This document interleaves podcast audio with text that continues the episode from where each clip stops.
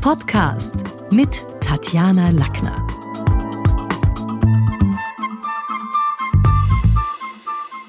Heute geht's um die fünf Irrtümer in der Business-Rhetorik. Erstens, den Einstieg proben und den Redeschluss vergessen. Zweitens, viel Redner zu unterbrechen sei ein Verbrechen. Drittens, ZDF braucht kein RTL. Viertens, Charisma und Charakter seien gleichbedeutend. Und fünftens, Storytelling sei wichtiger als Bilder. Viele Worte werden im Zuge eines Jahres gewechselt und Millionen Meetings, Präsentationen und Sales Pitches finden auf dem Erdball statt.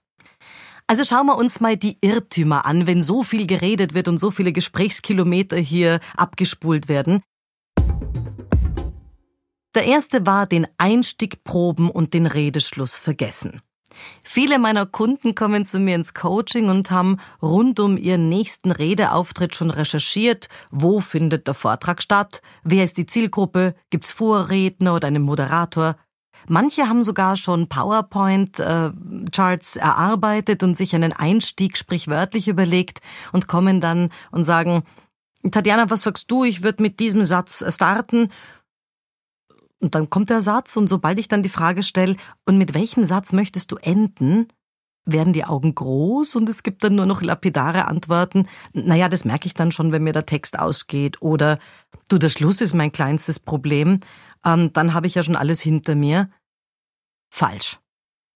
Der Schluss hat zwar nichts mehr mit der Anfangsnervosität zu tun und der ersten Bewertung, doch dramaturgisch ist er enorm wichtig. Warum? Es sind die letzten Sätze, mit denen Zuhörer nach Hause geschickt werden, und die sollten schon gut überlegt sein. Also hunderte Menschen habe ich schon gecoacht und viele beim Reden beobachtet, und das Vortragsende erscheint mir ganz, ganz häufig welk zu sein und sehr willkürlich dann irgendwie Danke für Ihre Aufmerksamkeit oder so eine lapidare Werbeeinschaltung in eigener Sache. Dabei bieten sich die letzten Redeminuten, gerade da bietet sich die Gelegenheit, noch mein knackiges Statement zu positionieren oder auch service-minded für sein Publikum in Erinnerung zu bleiben.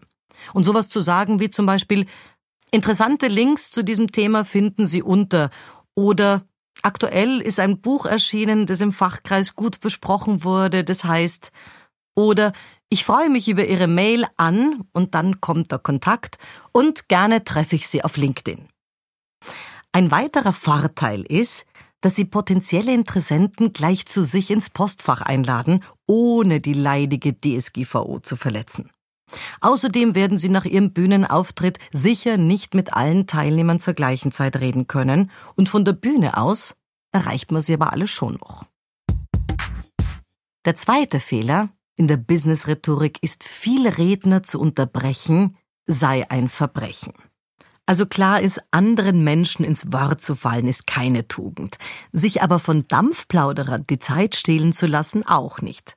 Besser ist es deshalb, viele Redner vertiefende Interessensfragen zu stellen und das Gespräch von außen auch so ein bisschen clever zu lenken, während der andere noch am Wort ist. Dabei geht's nur um ganz kleine Interventionen, die aber oft eine große Wirkung haben. Also vielleicht ein Beispiel. Wenn ein Schwafler sagt, also wir vom Bund der bla bla sind der Meinung das und ähm, deswegen legen wir aktuell den Fokus auf die Digitalisierung und dann kommt eine kleine Intervention. Bei der Digitalisierung geht's aber doch um das zukünftige Kundenerlebnis, richtig? Der Schwafler geht dann darauf ein, weil jetzt ist ja die Frage vor allem gestellt worden und sagt dann, ganz richtig, deshalb haben wir bla bla bla. Die nächste kleine Intervention könnte sein, okay, und was verändert sich jetzt für unseren Kunden von morgen ganz konkret?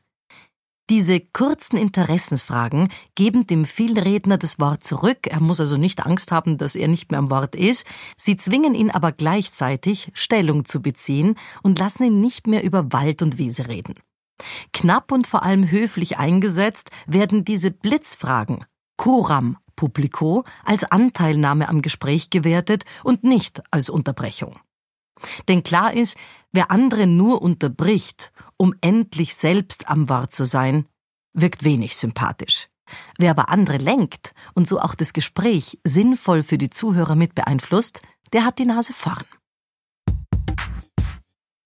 Der dritte Fehler ist, ZDF brauche kein RTL. ZDF, darunter versteht man Zahlen, Daten, Fakten, die noch nicht wirklich ein wirkungsvolles Event beschreiben, sondern eher so ein bisschen graue Rede sind. Immer konkreter braucht es deswegen auch Beispiele und bunte Fallschilderungen, damit sich in den Köpfen der Zuhörer so Verstehzusammenhänge bilden können und damit Bilder entstehen können.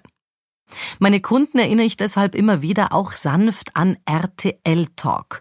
Ratschen, Tratschen, Labern, was nicht gemeint ist mit Nebenschauplätzen oder Fadenanekdoten oder Stories, sondern eher mit, was sind themenrelevante Trends?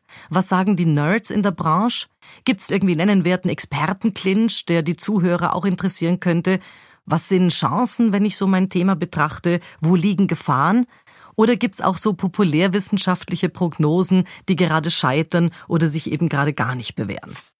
Klar ist also auch reiner ZDF-Talk ohne RTL-Aspekte, also nur Zahlen, Daten und Fakten, die gereicht werden, ohne auch Prognosen mitzugeben, sind wie trockenes Brot ohne Butter. Da quietscht's beim Zuhören und man nimmt sich weniger davon mit und kann dann nicht so viel davon schlucken.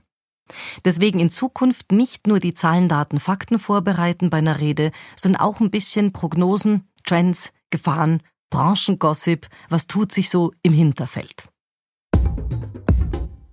Viertens, Charisma und Charakter seien gleichbedeutend. In der Politik, aber auch in der Wirtschaft werden charismatische Persönlichkeiten gerne verwechselt mit moralischen Instanzen. Dabei hat aber die mediale Wirkung eines Menschen wenig mit seiner Ehrlichkeit zu tun. Also charismatische Ausstrahlung hatte angeblich JFK, also John F. Kennedy. Ohne Zweifel war der ein großes Medientalent. Über die politische Ehrlichkeit, da haben sich seine Kritiker schon vor seinem Tod und spätestens die Anhänger nach dem Vietnamkrieg ein Bild machen können. Genauso ist auf der anderen Seite bei Edward Snowden, bei dem ist andersrum. Da scheint aus einer Whistleblower-Aktion kein persönlicher Gewinn gezogen äh, worden zu sein. Und trotzdem war es irgendwie was, was permanent durch die Presse ging, uns natürlich alle auch beschäftigt hat. Also charismatisch war Edward Snowden im ersten Durchgang nicht, eher ein blasser junger Mann mit tiefen Augenringen, aber dieser NSA-Aufdecker hatte schon brisante Inhalte und die waren jetzt nicht unbedingt seiner tollen Ausstrahlung geschuldet, für die er weniger berühmt wurde, sondern eher eben, weil er brisante Inhalte hatte und weil er damit auch eine große Wirkung für uns als Empfänger von seiner Botschaft also hier hier ins Treffen bringen konnte. Also das ist schon auch was, was man unterscheiden muss. Charisma und Charakter ist nicht das gleiche.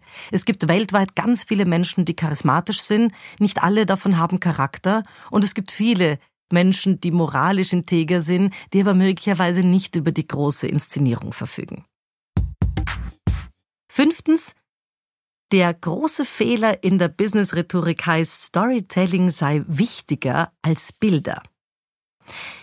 Klar ist, narrative Erzählelemente helfen uns, Inhalte leichter zu verstehen und sie länger zu behalten. Das Kopfkino wird angeregt und der Buchstabenwald alleine wird nur durch den vorhin besprochenen ZDF-Talk, Zahlen, Daten, Faktentalk unverdaulich. Menschen kaufen sich Gefühle und sind durch Stimmungen korrumpierbar. Also ich lieb hauseigene Storytelling-Elemente und ich liebe auch unsere Trainings diesbezüglich. Wir haben ja eine ganze Reihe an Trainings, die wir in Sachen Storytelling anbieten. Aber ich bin schon auch immer froh, wenn Kunden lustvoll lernen, wie sie Themen und Geschichten aufbereiten. So diese klassische Heldenreise alleine, wo zuerst der Held ist, der irgendwas nicht kann und dann über die Heldenreise plötzlich zu einer Lösung kommt, ist natürlich fein. Aber gerade bei diesen TED Talks, die ja sehr oft beginnen mit, ja, also da war ich zuerst erst und konnte das und das nicht und dank der, dieser und jener Erfahrung bin ich dann nachher zum Sieger geworden, also war nicht mehr der Antiheld, die hängen vielen schon beim Hals raus und ist auch was, was eins zu eins in der Dramaturgie für uns im deutschsprachigen Raum gar nicht funktioniert. Denn niemand will wissen, wenn der Vorstand startet mit, Wissen Sie, was mir gestern passiert ist? Da haben dann viele das Gefühl, das will ich gar nicht wissen. Also wir müssen schon auch aufpassen, dass Storytelling im amerikanischen Kontext anders funktioniert als im österreichischen oder im deutschen und wir deswegen auch im Dachraum viel stärker Bilder brauchen, viel stärker tatsächlich auch ähm, Dinge brauchen, wo wir was veranschaulich bekommen, damit wir uns innerlich auch öffnen können. Fazit ein Zwei-Minuten-Video oder ein adäquates Foto können manchmal mehr für unsere Rede tun, als ein geschraubter Storytelling-Vortragsbeginn, den wir uns lange überlegt haben. Zudem wirken sie kurzweiliger und wir medial kompetent. Das war's für heute. Besuchen Sie mich doch in der Schule des Sprechens in Wien. Auf Facebook, LinkedIn, Xing, unter sprechen.com oder auf meinem Blog sprechen.com/blog.